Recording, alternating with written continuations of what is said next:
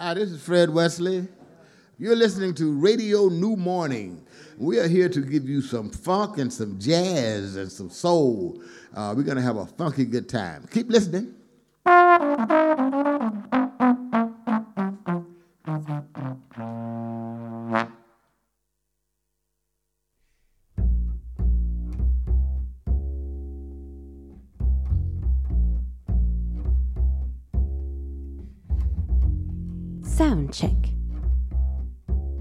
Kassem Méziane.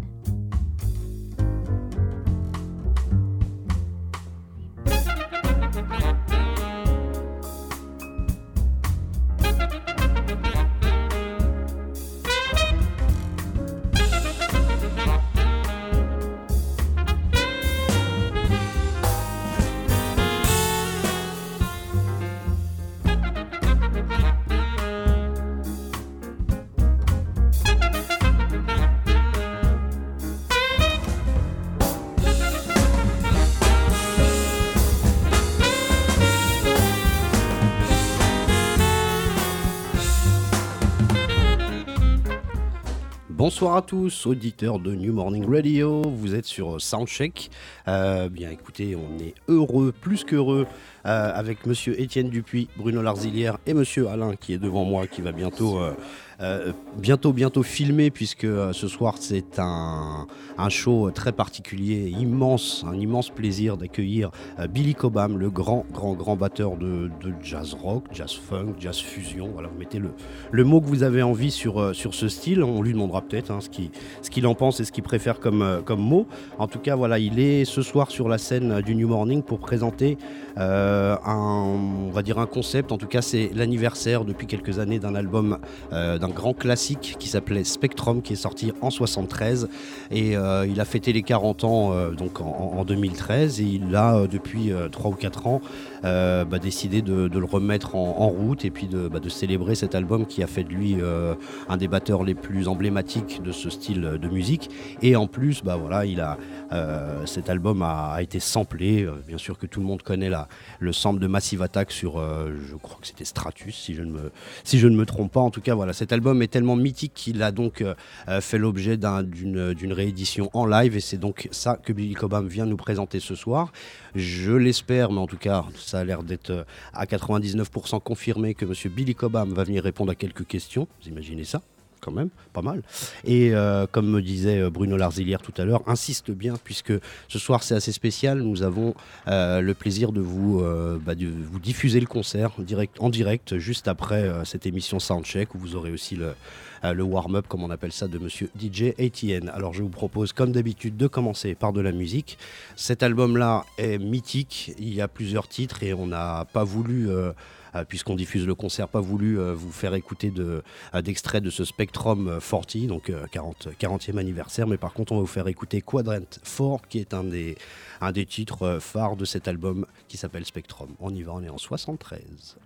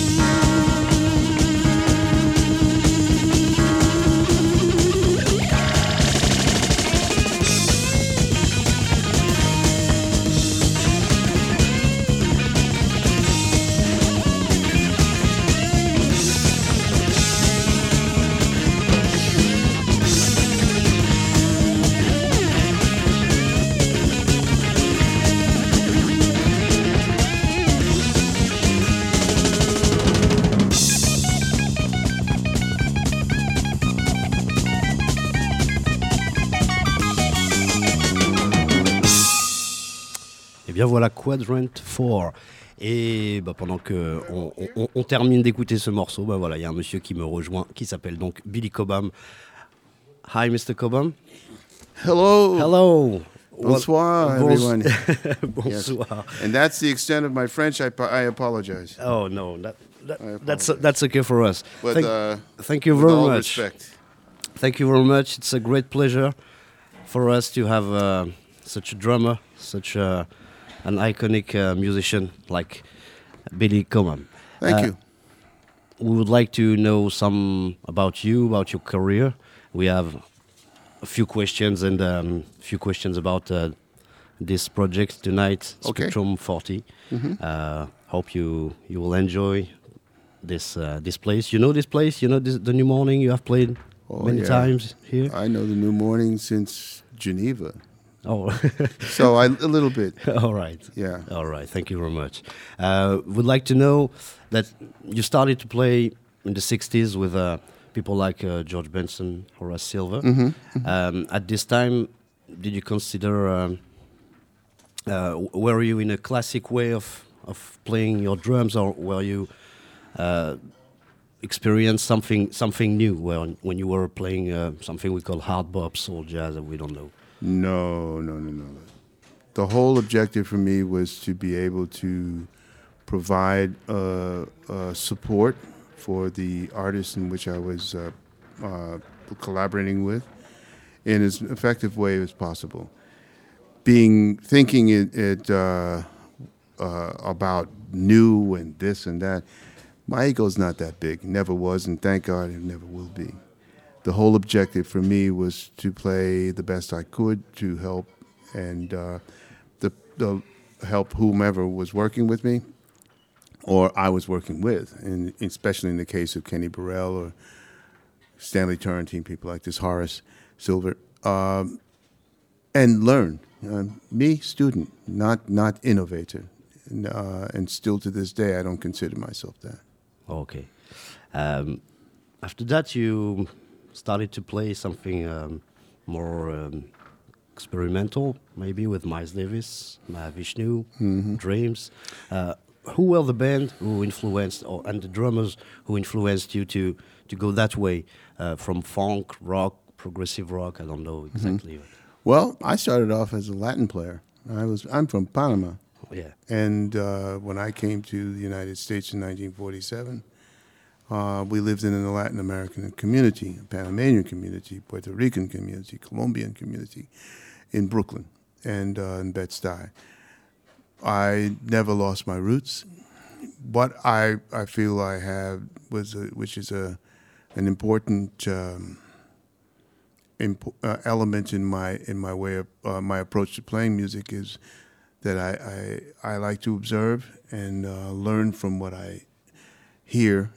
Uh, so sonic observation is at, at least as important as uh, as visual observation, um, and make decisions for myself that I feel work best for me, not for anybody else, but based on what I've watched and seen the logic in it all. Music is uh, is uh, unfortunately made up of a lot of people who follow, who are are wonderful artists, but tend to have a problem with with uh, who who comes first. Uh, you know, they tend to want to to do the things that will help them to get to the next level at the cost of everybody else, which is not necessarily who they really are. From what I could see, uh, it was important to first and foremost come with the respect of the person who were hiring me to see if I could do the best I could for them before I went on to try to step all over them to do something else. And uh, that that that's an important lesson that is to this day still elusive for most musicians that I know and see. Um, they tend to think of themselves first and not not the rest of the world who who want to incorporate them and uh, embrace them in whatever the in- musical environment that they're in. That's a, a psychological thing that only they can tell and and and speak about among within the audience of one that represents them. You know. So there you go. All right. Thank you very much. You're welcome. Uh, at this time, people who are um, I think maybe uh, they are important in your um, in your career in, Mm-hmm. the, in the 70s are uh, the Brecker Brecker Brothers Mm-hmm. um, and the people um, in the band we call Dreams. Mm-hmm. Um, you have played um, maybe two or three albums. I recorded one and a half records with that one, band. one and a half. The, okay. the reason why I say that is because I wasn't there for the rest of it. The, the, uh, the, the Imagine My Surprise, I was gone by then. I was working with another band called the Mahavishnu Orchestra. Okay. Uh, when the, did the connection begin with uh, with these people who uh, recorded with you after that in your own band? Well, the connection started with Randy Brecker, All right. Horace Silver. Horace Silver. Okay, he had a young brother whom I I didn't gain uh, a, a strong connection to uh, uh, for a long, long time, and and that uh, that was Michael Brecker, who was um, I think studying in college back then at uh, University of Indiana. Um, and he wanted, and not just he, you know, he and Ran- and and and uh, Michael were living in New York. They were working, especially Randy, all the time. But Michael was just coming into his own, even at that time, uh, working and becoming a well-known player. You know, so I had the opportunity to be able to work with him in Dreams, along with the likes of Barry Rogers, who was their biggest fan, I think, as, as a player. A trombone player. Yes, and Barry was a Latin Latin trombone player. It was a very very famous one back in those days. I was not doing the Latin thing almost at all. Maybe a jingle here or there, but primarily my my sponsors were Grady Tate um, and um, Bobby Thomas and Billy Taylor, people like this uh, who were very very important to me. And uh, gave me the opportunity to play literally back in those days you could play every night uh, and have a matinee on sunday. And, and people were still working during the day playing elsewhere that was new york back then. To the, uh, and the and the proof of that was in the in the, the obituary column where too many people were dying from overwork. You know, it was just they were good at what they did and they were being hired like you wouldn't believe to, to you know to, so you know it's it's a lot to be said. And and so I, I was able to learn a, uh, and see uh, a lot uh, to be recommended by Jack DeJohnette uh, to Miles Davis uh, to work with him because Jack was going off to work with uh, I think it was Chick Yeah. or something like this on another project I had no idea uh, there was so much going on Yeah, we know. that. yeah And and at this time, you you you played with Miles. Did you met John McLaughlin at the Miles Davis sessions? No. Brew? No. I met John before then Before? Okay. Yeah, I met John here in, in Europe. Actually, not Europe. Um, At the time, they didn't want to be considered European, but I came. It was in London, which is Europe, and um, and you know. So let's not get into the political side. No, No, oh boy, please. man, we don't need you. But you know what I'm talking about. Um, at uh, Ronnie Scott's, and that's where I first uh, Ronnie met- Scott is um, uh, a- London a, a club, famous uh, jazz club. famous yeah, jazz club. and um, met John there. I did not hear him play until I got back home, but understood why Tony Williams had hired him to come and play in his band. And of course, because of Tony, there was Miles, and uh, one thing led to the other, so that he he and Dave Holland, who were roommates at the time, ended up working a lot in that environment, of which I was always on the, on the on the bubble. I wasn't in the middle of it at all. I was someone that always uh, stood on the outside.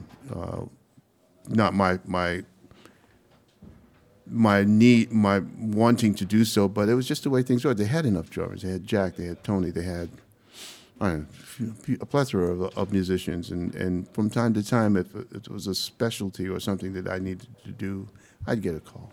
That was, that was good enough for me. All right. And uh, after um, after playing with Miles Mm-hmm. in these um, classic albums like Bitches Brew and uh, Mm-hmm. and others, you you started the Mahavishnu experience, Mahavishnu Orchestra. Yeah, the Mahavishnu experience was a very unique one. Um, how can I put it? Uh, wow, all the young kids are here, all the young people. All right. They that, that the whole scene with with Miles, uh, uh, the, uh, Mahavishnu, it um, was uh, the brain was swirling. There was a lot of information, a lot of things happening. During that period of time, generally, you know, Hendrix we lost, and uh, there was a, a kind of vacuum, you know, and John fit right in, bang. But we had a small group of, uh, I call it a collective of, uh, of musicians who tended to support each other. And in that small group was John and myself, uh, the late Alphonse Mouzon, Yeah. uh, but Miroslav Vitous was in the center of it.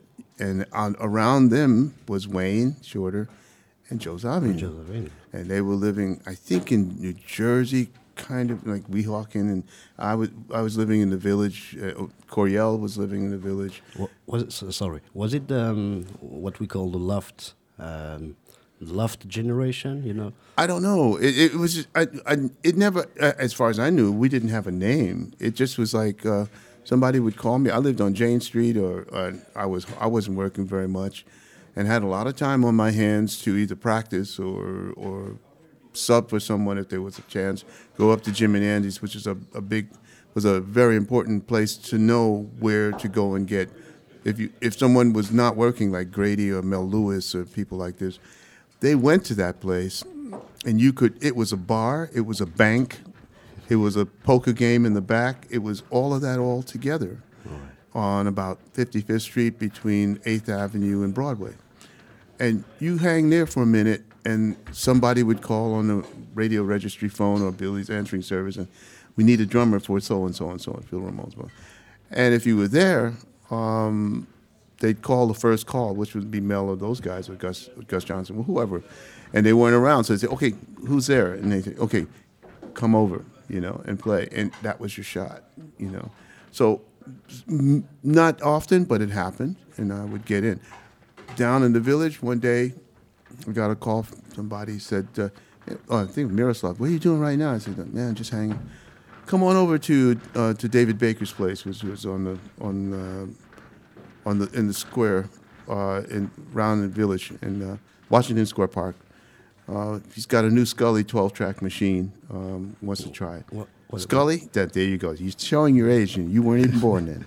Um, Scully was a multi-track machine. All right. It was a 12-track machine. Thank you. Okay, 10-inch reels, and he didn't know how to use it, and so we were the guinea pigs. all right. So he said, "Some, you know, we're going to just come over and just try some things." Sometimes, and so the whole it was in his apartment. So we're talking one bedroom apartment, uh, one one uh, bathroom, kitchen, um, maybe a small walk-in closet. I don't know, but somehow Wayne and Wayne would end up in the in the in the in the bathroom because it had the, the amount of echo that he needed uh, with the saxophone, and, and Joe or Chick Corea, somebody like that, would be in the in the kitchen with me. The table would be away. Um, the guitar players would be in another room, maybe the bedroom, and we'd make recordings of which I have only I have the tapes, but I, I would, I'm petrified to even try to play because I know they're so old. Quarter, quarter we, what the payment was quarter inch tracks. Give, gi- give us this, th- those tapes. we are not petrified. The problem is, is that once you play them once, it's over. all right. You know, they are.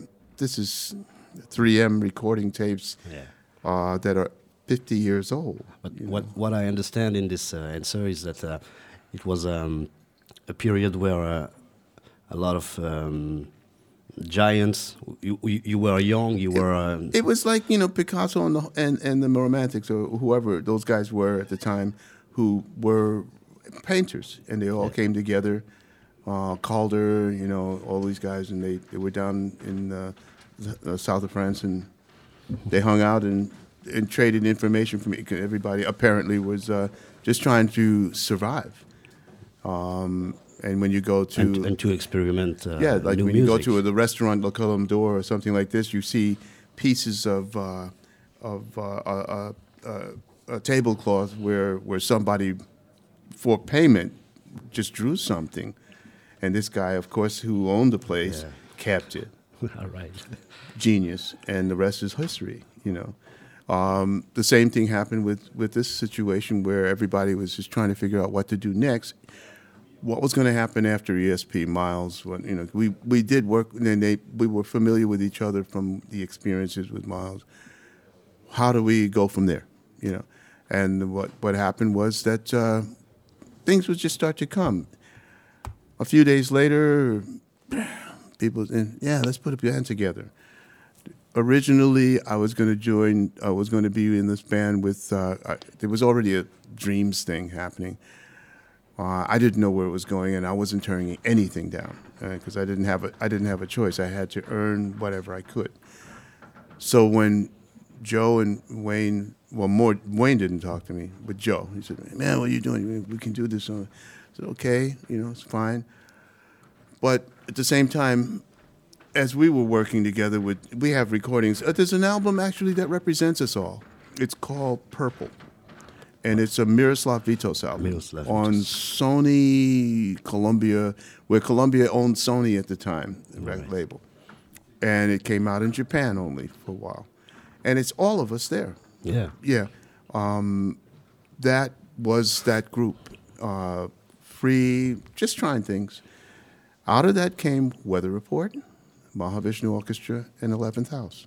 Yeah, and um, the um, at, at this time, without um, developing each each one uh, of these groups, Yeah. uh, a lot of influences from uh, progressive rock, Jimi Hendrix, Mm-hmm. funk, and a lot of the music that was played on, on Mm-hmm. radio or live.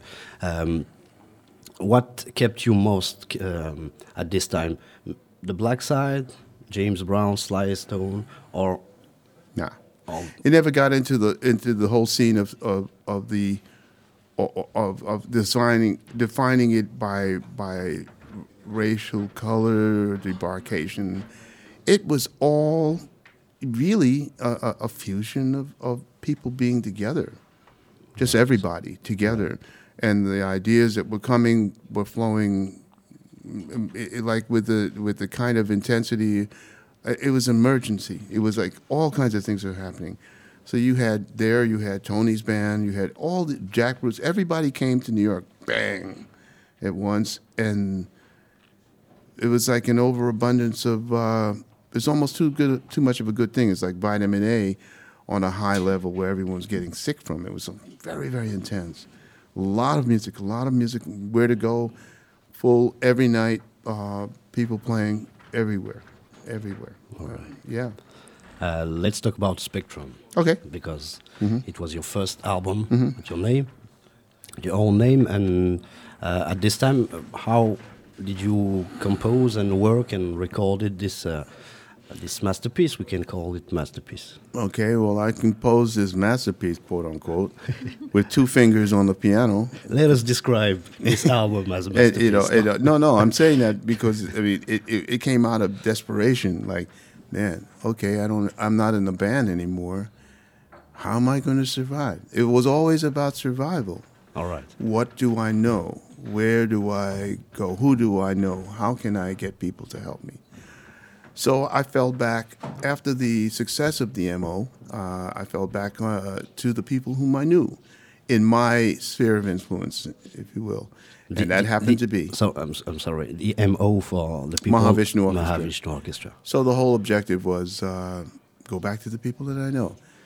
So Gralnick and Abercrombie and all of you know, said, "Hey, uh, it turns out I have this record, you know, but uh, I didn't know at the time that I even needed a, a band.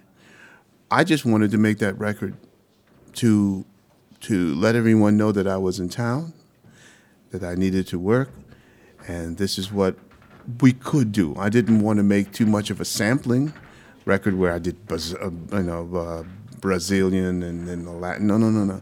It had to be something that I had to make a commitment to go in one direction or the other, and then from there, when if I got it, my foot in the door, uh, say, okay, fine, I can do this too, and all these other things, and it, it worked out pretty good. Uh, primarily because most people thought to themselves when they heard the record, "Wow, that's new. Who, whose who, whose record is it?" It- Most DJs and guys said, well, "The drummer." really? Who wrote the music for him? He did. Really? Drummers don't write music. That you know, uh, they play drums. they are not musicians. Yeah. All of this, right? We, st- we still hear this. Uh, Uh, yeah, but it, it's it's a marketing problem. You know, that, that that probably won't go away at all. But it, it doesn't mean that it, you can't get by it. Okay, and the thing is, is that I created this material to support myself, to promote myself. So it actually the the um, underestimation of who and what I do, who I am and what I do, was to my advantage. And um, when the record started to get on the radio a lot, um, people started going, "Okay, we get it. Like, who is what is who is this guy? Where's he come from? Mahavishnu Orchestra? That can't be true. They play too many notes. You know, they play too loud. They do this. They do that. They play too fast.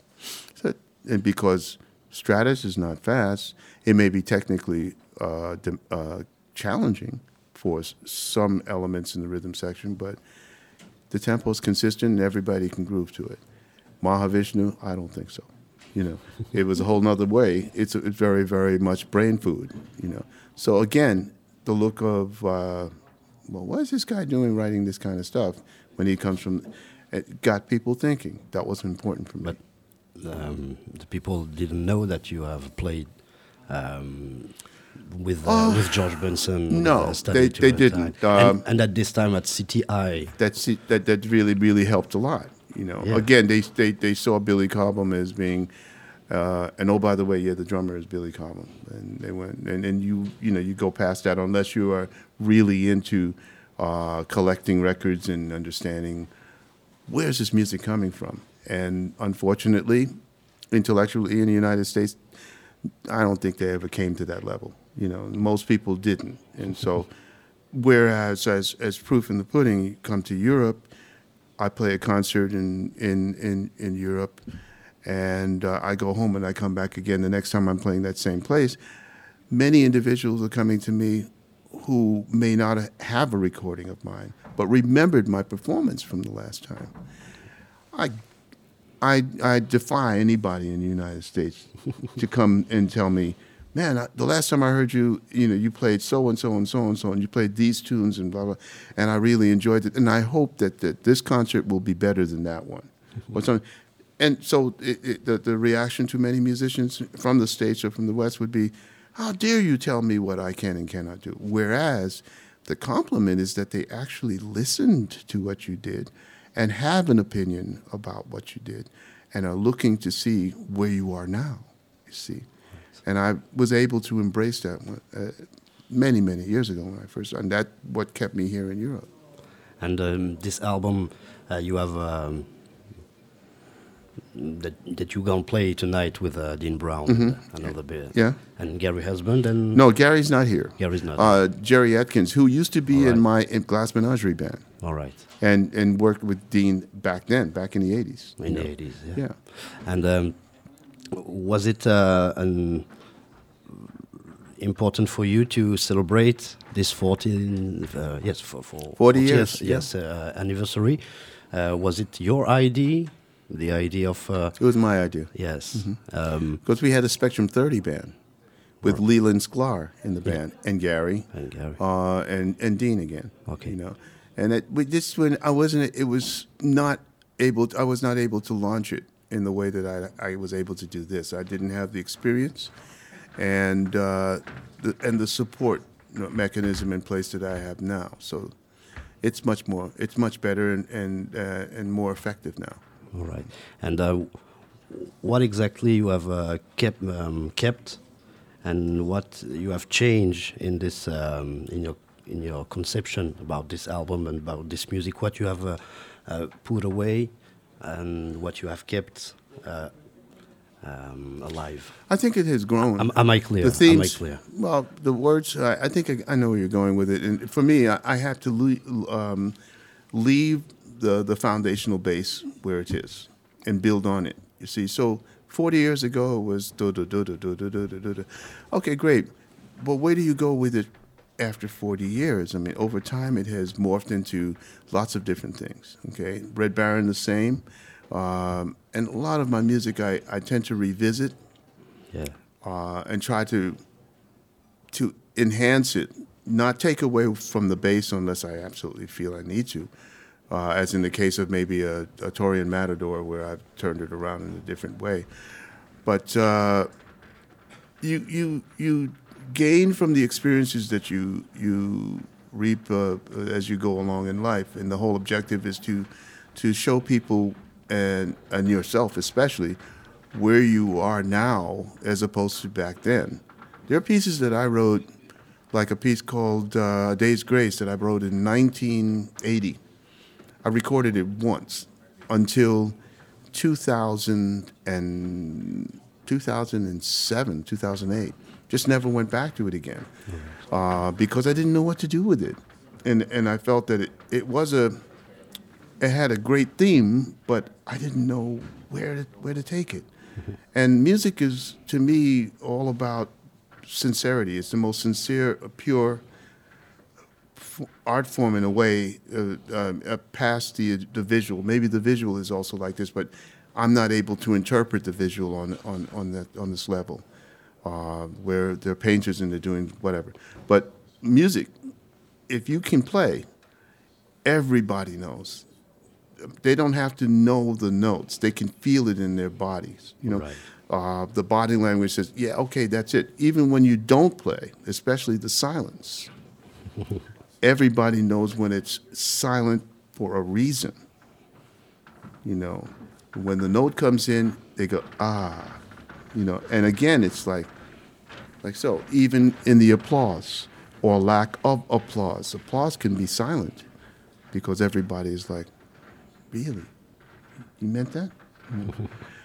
That's what music's all about. And so when I write something, it's not necessarily going to be that it comes out right away um, until I really honestly feel that I've made the statement that I want to make. All right. You see? Yeah. And that's what life's all about, you know, and that's where music is. That, that's why jazz or whatever we want to call it is still here, fundamentally because you can't lie through it, No. you know. Um, two more questions, maybe, and after that, you're gonna. Um, you have a long career. It was very hard for me to um, to take um, elements because you have played with so much people, uh, so much things, and um, in the um, in the late in the um, in the recent years, sorry, uh, you have created uh, the art of four, the art of art of, art of, of three, Five. of five, Yes, of three. yeah.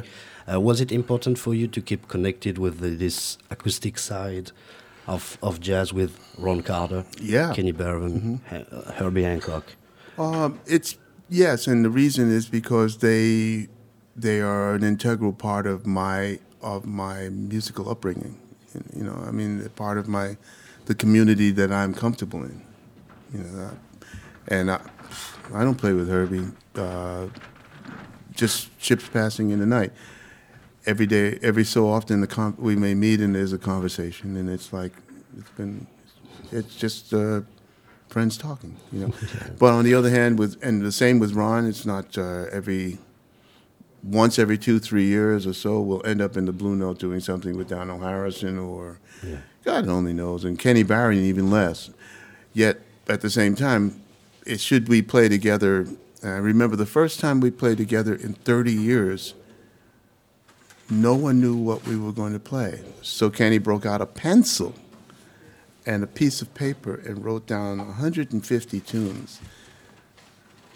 All Just- right. and said, "Well, you know, I was, I don't know what to play, so we can do all these things, or we can, do, which one?" Is, and we only needed about ten, and um, so once it, and it was quickly decided, okay, let's do that. No, I don't want to do that. I just did that last week, and I don't, I don't. Okay, let's do this. Blah, blah. And we finally get this, and I, I never said anything. I just watched Ron and Kenny decide what they wanted to do. It didn't matter to me. The fact that they were there was enough for me. So they come up with these tunes, whatever. I mean, standards. And then it was about, well, what key?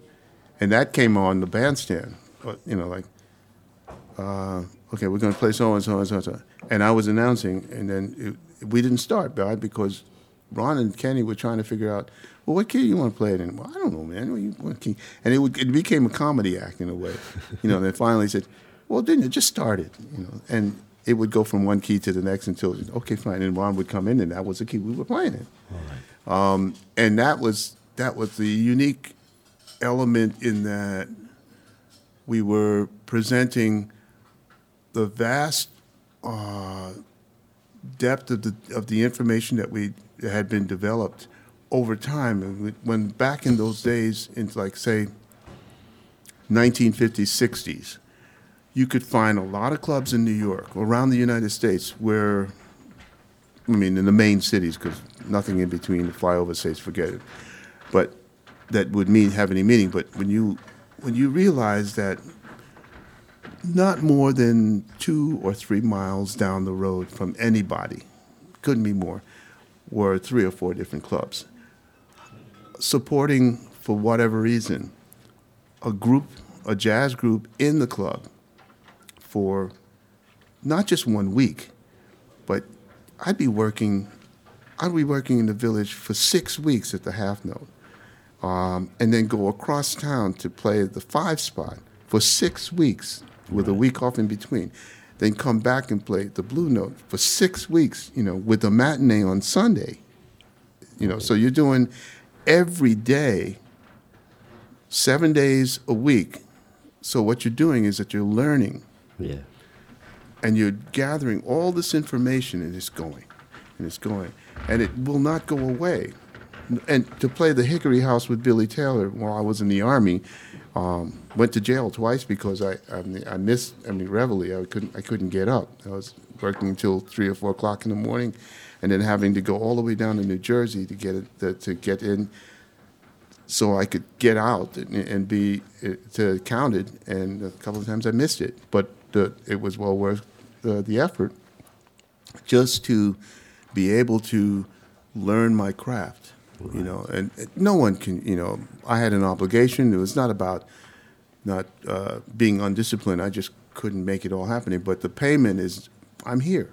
Right. And when I sit down and I play, if if I work with people like Kenny and Ron on tunes that man, were not, I had we hadn't played, I hadn't played with Billy Taylor or Jaki Byard or or, or people like that. Uh, since then, I mean, back in the '60s, and they'd call us. I remember that tune, why? Because I'd been through it so many different ways, in all keys, you know. and they just, you know, you sit down come together with with the Clark Terry, a band that's just a throw together band for a clinic, and it's Clark Terry, Randy Brecker, um, uh, who was it?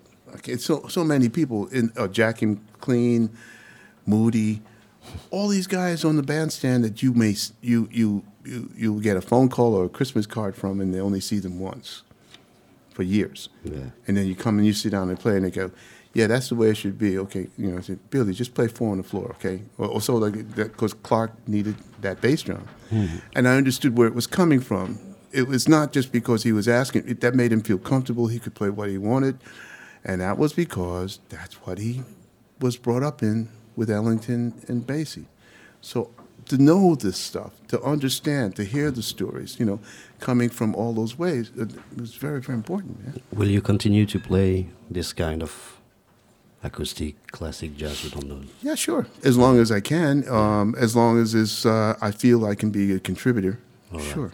And um, recently, you have uh, played with a group called As- Asere. Asere, Asere, yes. Asere, Asere, Yeah, okay. yeah. Uh, from Cuba. Oh yeah. Um, you have said that you you were born in um, in Panama. In Panama, I still uh, live there. Yeah, you still live there. Yeah, we moved back a lot. Okay. Yeah. And um, was it important for you to get back to your roots? Can you say that? Absolutely. And uh, how did you consider this collaboration and this uh, maybe two or three albums with us?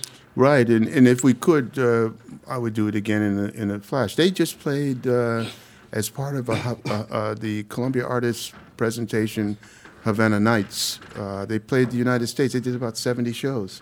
Right. Um, as the Cuban band, uh, all throughout the United States, uh, they played. I'm so proud of them, you know, because they don't get a chance to play very much. Maybe now it will change. Okay. Come come with them here. I wouldn't mind. I wouldn't mind. Place would be rocking, in man, for place, sure. In this place. Uh, before you, before you leave, uh, someone has died this week.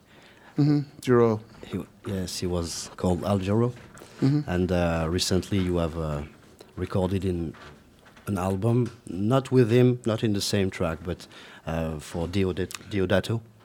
Uh, And, was um, that uh, really? I mean, yeah. so much stuff coming out, man. I don't even know. You, you were in the same album. Maybe maybe, maybe the only one. Uh, I, did, Okay. didn't found any, is that any jazz other. and uh, is that drum and voice? the or crossing, the crossing. the crossing from Deodat- Deodato. Wow, man. maybe six or seven years. Uh, did you met Mr. Jarreau? Did you worked with him some, Al, I. I we worked together. Uh, the last time I worked with him was at uh, Quincy Jones' uh, birthday. Yeah. But he was Quincy turned seventy five, I think, Yeah, back then. exactly. And it was in Montreux, exactly. and uh, we did something then. Yeah. Um, but it was just quickly. But I, other- aside from that, I was always. We would meet and just just have a drink or coffee or what, but we'd never work together, man. Okay. You know? Okay. I would wouldn't. Um, I wanted only to to to know uh, Mm-hmm. if uh, if this guy uh, um, is important uh, as jazz vocalist. Absolutely, Did- absolutely. How you? I think how you that, uh, consider this. Uh, the, He's this uh, he was a. how can I put it? It wasn't the the voice wasn't the voice was unique, but it was the the, rhythm? presentation. The presentation, the rhythm thing is also nice, yeah, but his presentation overall was very m- much unique to him as a personality. Right. You know, so um, he he had a way.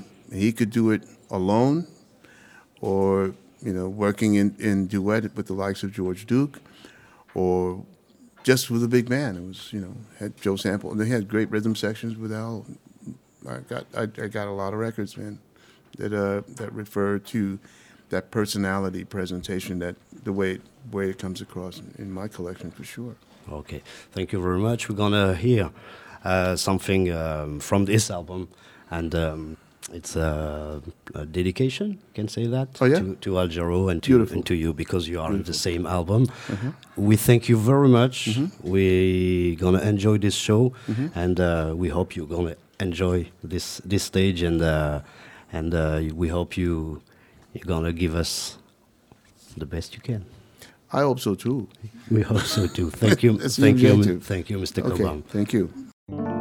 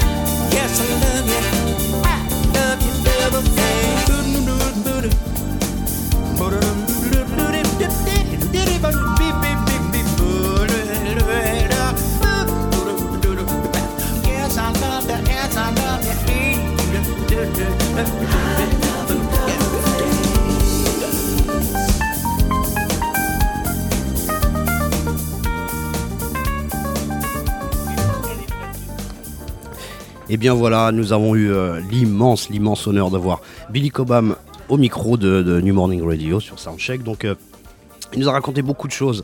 Euh, je, pour résumer rapidement, voilà, c'est une vie pleine, pleine de rencontres. Voilà, il a parlé de beaucoup de gens, autant les gens qu'il a beaucoup travaillé au début des années 70, que ce soit les, les, gens qui ont, travaillé chez Miles Davis comme McLaughlin ou Ed Shorter, Joseph Vignoul, voilà. Et puis il parlait aussi de cette euh, émulation qui se passait à cette époque-là où beaucoup de musique se faisait, beaucoup de, euh, beaucoup d'échanges se faisaient autour bah, de- d'influences diverses. On a parlé du funk, du, progressive rock, de Jimi Hendrix, voilà tout ce que euh, tout ce qu'il a pu englober pour créer sa musique. Ensuite, quand quand il a créé Spectrum, il n'était pas forcément le plus confiant par rapport à ça, mais il voulait, voilà, il voulait mettre en avant sa musique et, euh, euh, comme il disait euh, au début, on n'a même pas cru réellement que c'était lui qui écrivait cette musique, mais voilà, cet album est devenu mythique. Il a donc dit lui-même qu'en fait c'était un, un, vœu de sa part de, de- relancer ce, ce, voilà, ce classique, de le rejouer sur scène. Ce soir, il nous jouera euh, bah, bien sûr euh, quelques morceaux de cet album-là, en tout cas les plus euh, peut-être les plus représentatifs, mais euh, comme il nous disait, avec une euh, voilà une nouvelle manière, avec un petit peu tout ce qu'il a euh, tout ce qu'il a euh, traversé durant ces 40 dernières années, et puis que euh, bah voilà, entre temps, il y a eu d'autres compositions qui va euh, sans doute, euh,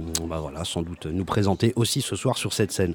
On avait un beau programme. Je pense pas qu'on puisse passer tout ça puisque Monsieur euh, Billy Cobham bien bien généreusement nous a répondu euh, à quand même pas mal de questions, mais voilà, j'étais revenu un petit peu sur euh, quelques points de sa carrière euh, autour de George Benson, Horace Silver. Donc vous avez euh, à la fin des années 60 des, voilà, des albums comme euh, Giblet Gravy de, de- de George Benson ou euh, euh, Take a Little Love.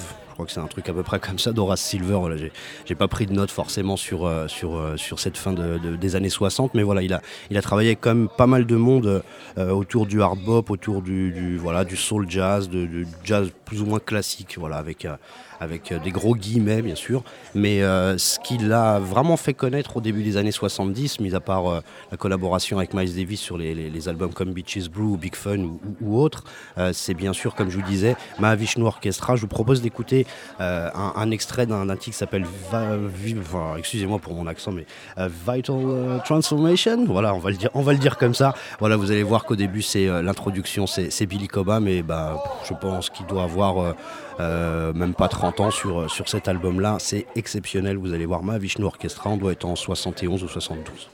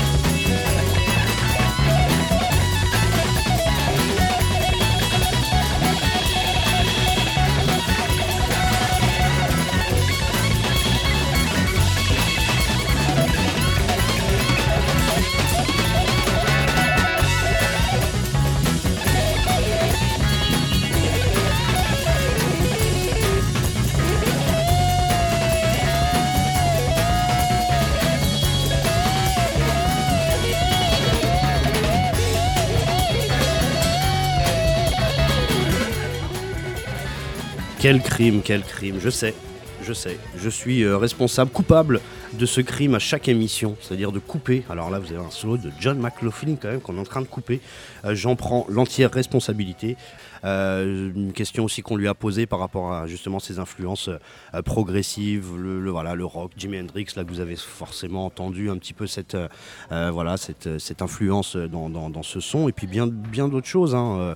Voilà, dans la musique de Billy Cobham, on peut entendre les Pink Floyd, King Crimson, et encore plein d'autres choses. Mais après, bah, dans les années 70, il est passé juste après Spectrum à, quelque chose d'un petit peu plus, euh, on va dire, funky. Voilà, si on peut dire que euh, ces albums sont, funky. Voilà, c'est du jazz rock, du jazz fusion, comme je disais au début, du, au début de cette émission-là. Mais il y a surtout trois ou quatre albums qui vont, euh, euh, qui vont asseoir, vraiment appuyer cette, cette réputation de Billy Cobham. C'est avec euh, euh, une, belle équipe au- voilà, dans, laquelle on retrouve Randy Brecker, Michael Brecker, dont on, a parlé, Glenn Ferris, qui est un tromboniste euh, bah, qui est ici en France, hein, d'ailleurs, aujourd'hui, qui enseigne aussi en France, d'ailleurs. Et euh, euh, John Abercrombie qui sera remplacé par John Scofield, un tout jeune John Scofield qu'on va bientôt avoir et qui a commencé, si mes souvenirs sont bons, je crois que son, la- le premier enregistrement de John Scofield c'est un des albums de Billy Cobham. Donc euh, voilà, vous avez dans ces années-là trois ou quatre albums qui s'appellent Total Eclipse, Crosswind, un live qui s'appelle Shabazz et un autre album qui s'appelle Funky Side of Things. Et dans ces albums-là, on a vraiment l'influence des Earth, Wind Fire, des Cool and the Gang, de James Brown, avec toujours cette patte jazz rock, euh, jazz fusion, quelque chose de, très lourd, euh, souvent, enfin souvent même à, quasi euh, majorité instrumentale. Et moi, ce que je vous propose d'écouter, c'est un, extrait de, Crosswind. Voilà, ça date de 74, ça s'appelle The Pleasant Pheasant. Je ne sais absolument pas ce que ça veut dire. Et vous avez Michael Brecker, qui est jeune à cette époque-là, qui est, bah, qui vous allez entendre un, petit duo entre Michael Brecker et Billy Cobham, et vous allez voir que c'est ultra funky. The Pleasant Pheasant.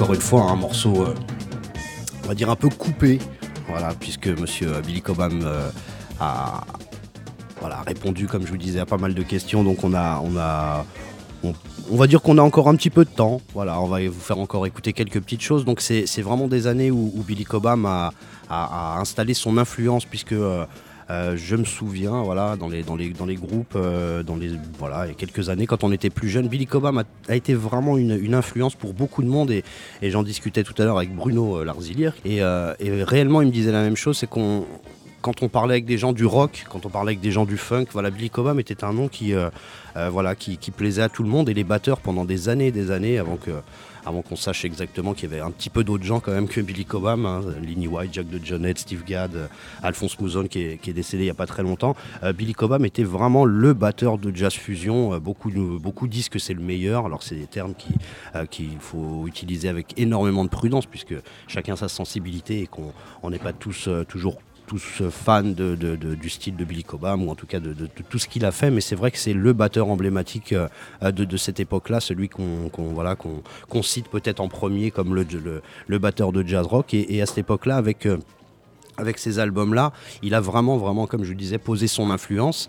Et euh, aussi avec euh, un, beau projet qu'il a, qu'il a monté avec, euh, avec George Duke, un musicien qui, restera euh, bah, tout, le temps autour de, Billy Cobham. Voilà, ils se rencontreront assez souvent. Et il y a aussi à cette époque-là un gros album live où, où, voilà, où George Duke et, Billy Cobham bah, se, voilà, deviennent vraiment des, des icônes dans les années 70 de ce qu'on appelle le jazz fusion, avec une grosse appellation. Et ce qu'on peut dire, c'est que du- durant ces années-là, voilà, il y a pas mal de batteurs quand même qui euh, bah, sont allés vers, euh, vers quelque chose d'un petit peu plus disco, funk. Voilà, euh, les jazzmen se sont, voilà, ont, tenté parfois de gagner peut-être un petit peu plus d'argent aussi avec des productions plus funk. Voilà, Billy Cobham, on en, trouve beaucoup moins que, certains autres.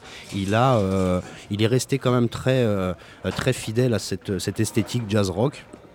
Et euh, même si on peut trouver, il y a un, bel album hein, qui est produit par euh, Wayne Anderson des Crusaders, euh, qui est beaucoup plus funk, où on entend des voix. En général, en général, c'est des, albums instrumentaux qui sont pas toujours digestes pour, voilà, pour l'oreille, enfin pour le, novice hein, qui écoute du jazz. C'est pas toujours digeste, mais en tout cas, voilà, il y a- quelques albums vers la fin de, des années 70, particulièrement cet album avec Wayne Anderson ou cet album avec George Duke, qui sont un petit peu plus funky, un peu plus disco, on va dire aussi, puisque c'est une période où le disco euh, ben, avait raflé la mise, comme on dit. Et euh, Billy Cobham, lui, dans les années 80, euh, comme je vous disais, il, reste vraiment dans, cette esthétique jazz rock, mais euh, les années 80, c'est aussi l'apparition ben, ben, des machines, des, synthés, euh, toutes sortes d'innovations électroniques, synthétiques, et, bien sûr la- l'apparition de la, batterie, électronique. Et dans ces albums comme Warning, Powerplay ou, ou autres, hein, j'ai pas, tous les, noms devant moi, mais vous avez bah, une évolution en fait de ce qu'on entend déjà sur Spectrum dix ans après, mais avec des sons un petit peu plus électroniques. Moi, ce que je vous propose d'écouter, c'est euh, bah, voilà pour euh, euh, baliser un petit peu toute sa carrière. C'est un titre qui s'appelle Mosaïque, qui vient d'un album, un album quand même assez reconnu, qui était, qui était dans pas mal de, discothèques à l'époque, qui s'appelle Warning. Je vous propose d'écouter un titre qui s'appelle Mosaïque. On est en 1985. Vous allez voir que le son a changé, mais par contre l'influence, le jeu de Billy Cobham est toujours là. Mosaïque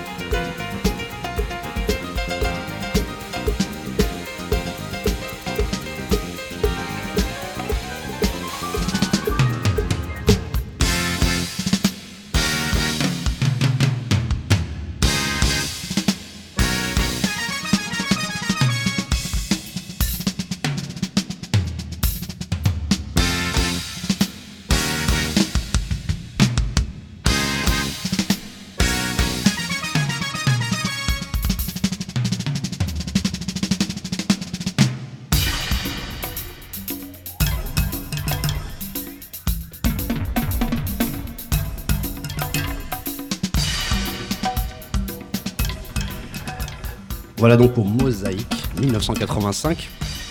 L'autre jour, je, en regardant un petit peu justement ce que faisait Billy Cobham dans les années 80, avec toutes les collaborations. Alors ça, euh, par contre, hein, je parle euh, particulièrement de ses albums à lui, mais alors là, si vous commencez à regarder euh, sur les sites un petit peu spécialisés, c'est- impressionnant. C'est même pas.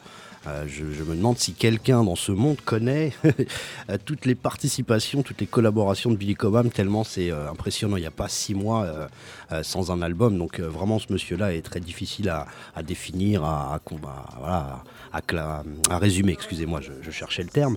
Et donc, tout en regardant, j'ai trouvé, bah, voilà, pour, pour illustrer encore un petit peu ce propos par rapport à des gens qu'on a perdus ces derniers temps, il a repris Sign of the Times de, de- Prince avec des sons bien, bien électro. Alors, il y a des choses qu'on vit, hein, euh, comme quand on écoute Steps Ahead ou quand on écoute les, albums 80 de, de Wizard Report, il y a forcément des choses qui euh, plaisent un petit peu moins aujourd'hui parce que les, sons de synthé, euh, de synthétiseurs sont plus forcément à la page aujourd'hui. Mais en tout cas, il y a voilà, des, des, des 87, parce que ça doit être à peu près 6 mois, je pense même pas 6 mois après la sortie de Sign of the Times. Donc, euh, donc voilà, Billy Cobham avait aussi décelé euh, chez Prince déjà à cette époque-là le, ben voilà, le génie qu'il allait devenir. Et la boucle est bouclée, puisque euh, Prince, quand il est venu au New Morning euh, en 2008 ou 2010, je sais plus, j'ai plus ça en tête, euh, a commencé son concert avec un morceau qui s'appelle Stratus et qui est donc euh, originaire de cet album qui s'appelle Spectrum. Donc, comme je vous disais, la boucle est bouclée. Et euh, là, ce qu'on vient d'entendre, c'est les années 80. Voilà, toutes les années 90 vont se dérouler avec euh, euh, toutes sortes d'albums. Voilà, on a on a, euh, comme je vous disais, on a vraiment c'est une difficulté de tout bien résumer, mais ce que je lui posais comme question tout à l'heure, c'est l'importance aussi de, des sets acoustiques, voilà, du, travail acoustique avec Kenny Barron, Ron Carter, Herbie Hancock, donc des albums qui s'appellent Art of Three, Art of Five, Art of Four, exactement. Euh, voilà, vous avez euh, la possibilité de retrouver ça sur le net. Moi, ce que je vous propose d'écouter, c'est justement euh, Billy Cobham, non pas dans un contexte jazz rock, mais dans un contexte jazz un petit peu plus classique et standard pour un, immense standard qui s'appelle Stella by Starlight. On est avec donc Kenny Barron au piano et Ron Carter à la, à la, batterie, excusez-moi, à la contrebasse et donc Billy Cobham à la batterie. Vous allez voir, ça date de 2001, c'est impeccable.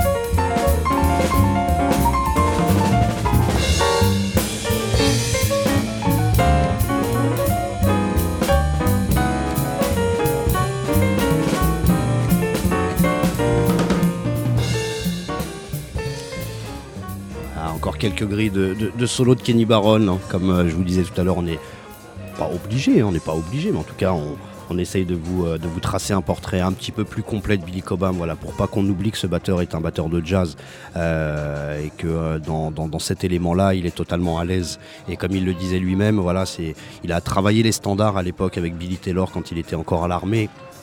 Taylor qui est un grand, euh, grand pédagogue et grand pianiste. Et donc euh, voilà il disait on, a travaillé le jour où il a travaillé avec Kenny Barron euh, voilà il, disait qu'il y a une liste d'une centaine 100, 100 150 standards qui ont été écrits sur un papier. Et puis, puis voilà quoi ils ont voilà pour vous dire que, que ce monsieur là maîtrise maîtrise l'idiome comme on dit le vocabulaire jazz parfaitement. Et puis bien Bien sûr qu'il a, décidé de prendre une voie, euh, annexe qui n'est pas loin finalement, mais en tout cas qui est une voie euh, annexe, celle du jazz rock, du jazz fusion, et il a euh, vraiment symbolisé ce, style-là pendant les années 70, 80, 90, 2000, et voilà. Et il continue encore, il est ce soir au New Morning, et je le répète pour ceux qui n'étaient pas là au début de l'émission, on a quand même le grand plaisir de vous diffuser ce concert, donc n'hésitez pas à, rester connectés juste après à cette émission pour, euh, bah, pour écouter un petit peu ce qui est devenu euh, ce formidable album qui s'appelle donc Spectrum 40 ans après ou un peu plus de 40 ans après.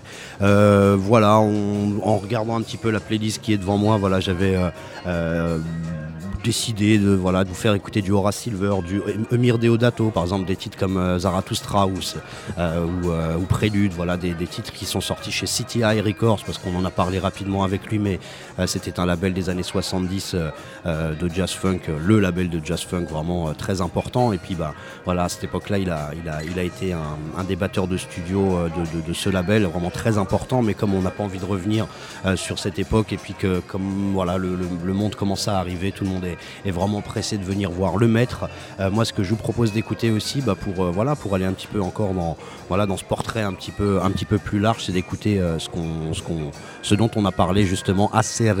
Euh, voilà, je le dis avec un accent un peu plus espagnol que ce que j'ai dit tout à l'heure. Euh, c'est donc la, la collaboration de, Billy Cobham avec un, groupe cubain et le, titre s'appelle Des Cuba y de Panama.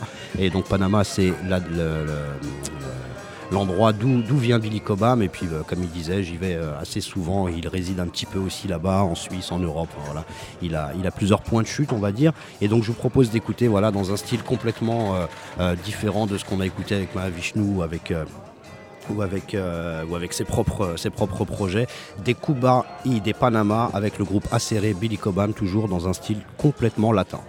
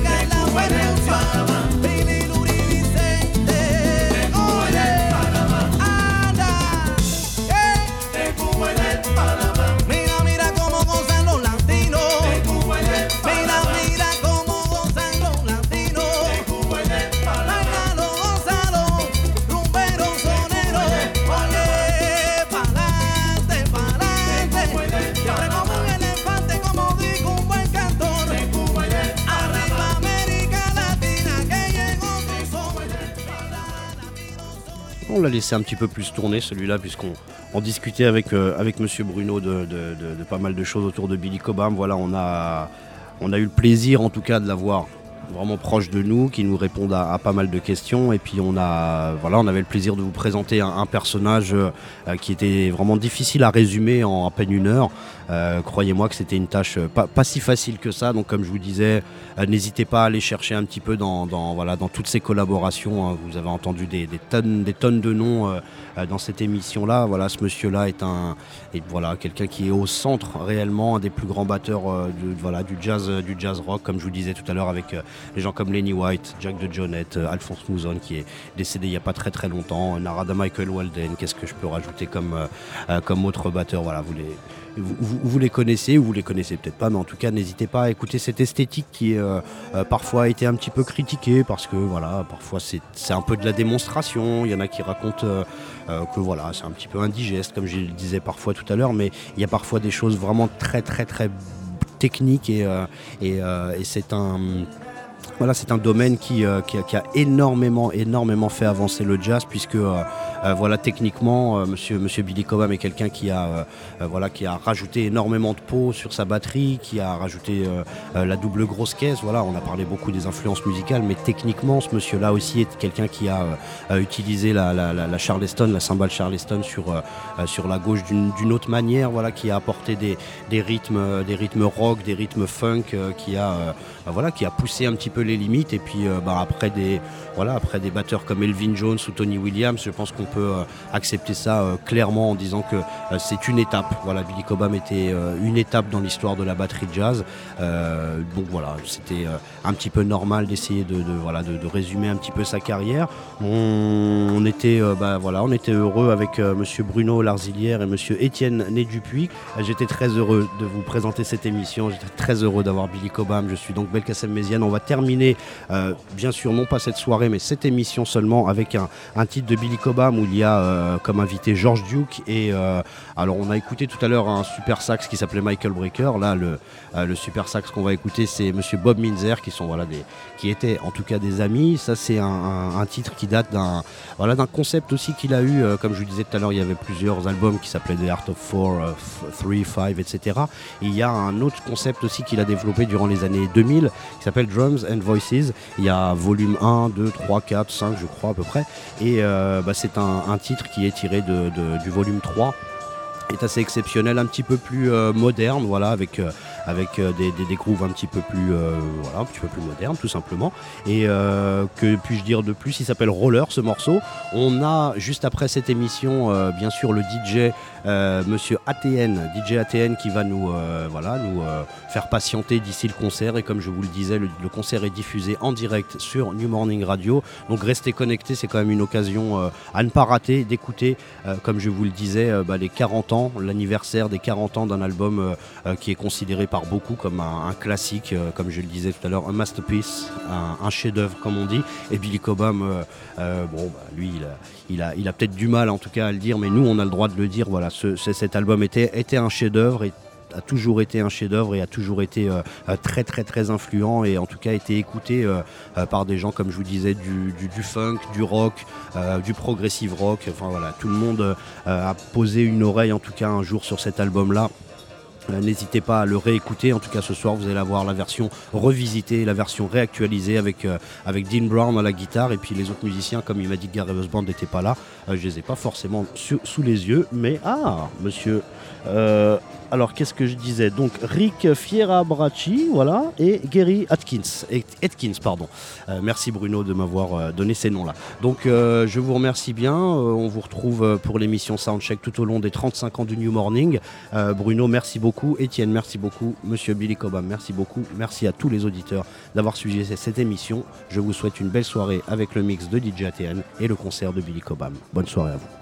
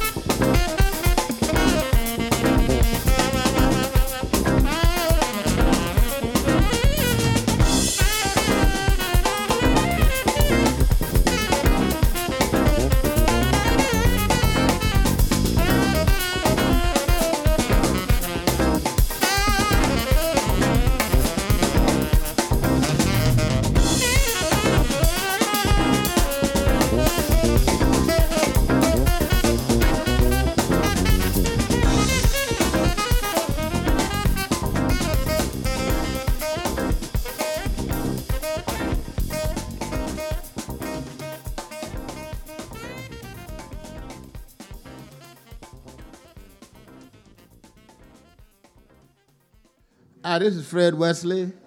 You're listening to Radio New Morning. I guess you knew that, you know. But uh, we're here to give you some funk and some jazz and some soul. Uh, we're going to have a funky good time. Keep listening.